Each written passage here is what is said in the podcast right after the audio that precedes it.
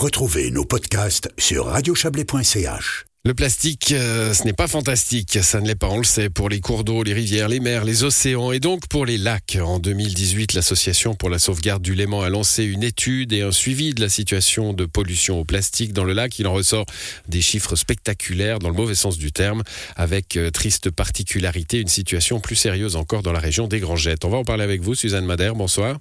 Oui, bonsoir. Vous êtes secrétaire général de l'Association pour la, la sauvegarde du Léman. Euh, les chiffres hein, de 2018, 50 tonnes de plastique contaminent le lac chaque année. Oui, c'était des chiffres en 2018, effectivement. Et puis ensuite, on a été euh, plus loin avec euh, la nouvelle étude des petites plastoc qui est une étude qui a été menée sur 25 plages euh, tout autour du Léman. Alors le plastique, euh, ben, on peut imaginer un, un- un gros plastique dégueu qui flotte euh, à la surface de l'eau, euh, mais à la limite, euh, il est moins problématique que le tout petit microplastique qu'on ne voit pas? Oui, absolument. Bah, déjà parce que le gros plastique euh, va se transformer en petit plastique? Alors par contre, il va se transformer en petit plastique si on ne le ramasse pas. Alors euh, heureusement, il y a pas mal de nettoyages qui sont organisés pour euh, pour enlever les gros déchets. Les voiries font aussi un gros travail à ce niveau-là. Par contre, les plus petits euh, plastiques, certains sont visibles encore à l'œil nu, mais on n'a pas l'habitude de les ramasser parce que c'est beaucoup plus difficile et puis c'est pas encore dans les mentalités de le faire. Comment vous faites pour, jauger justement sur l'étendue du lac hein, cette pollution au plastique?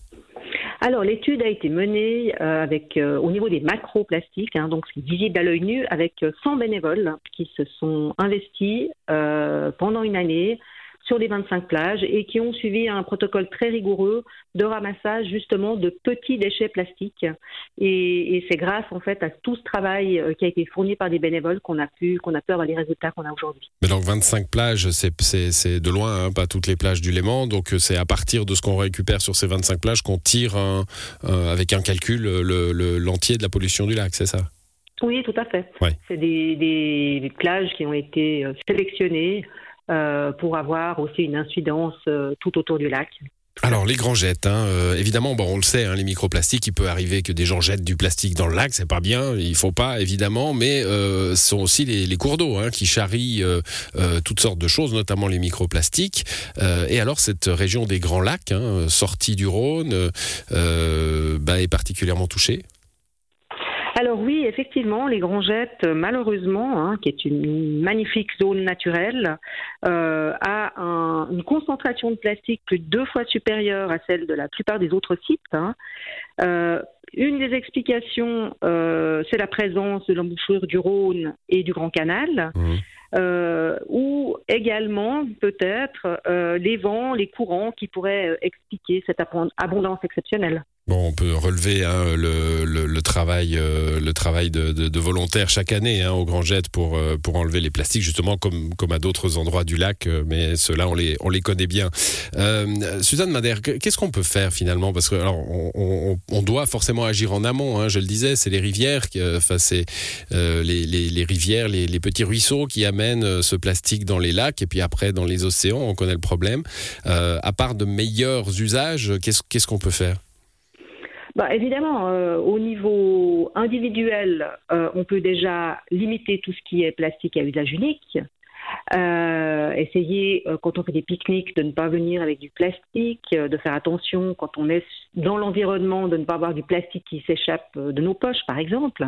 Et puis ensuite, bah, il y a tout, toute la problématique aussi législative, hein, de voir euh, comment, au niveau des lois, on peut interdire ces plastiques à usage unique, mais également euh, intervenir au niveau euh, des différents secteurs d'activité pour changer les pratiques, puisqu'on a vu également lors de l'étude que passablement ces plastiques sont issus soit de la construction, euh, soit d'autres secteurs d'activité, comme par exemple la fabrication de plastique. Ouais, et puis vous, vous relevez aussi qu'il y a même dans la, dans le, dans la fabrication du béton, hein, on utilise des plastiques qui seront ensuite euh, euh, aspergés euh, et, et envoyés justement dans la nature. Il y a, il y a tout un, euh, tout un. bon, on sait qu'on est dans un univers du plastique. Hein, on en est, euh, on en est entouré, euh, cerné, c'est ça? Oui, tout à fait. On a, on a fait cette découverte euh, grâce à cette étude de Plastoc euh, que des fibres en plastique sont ajoutées au béton projeté euh, dans la construction des tunnels. Et puis, à 25% en fait de ces fibres qui retombent au sol et puis ensuite qui sont charriées soit via les eaux de ruissellement, mmh. via les pneus de, des camions ou que sais-je, et qui se retrouvent ensuite dans l'environnement.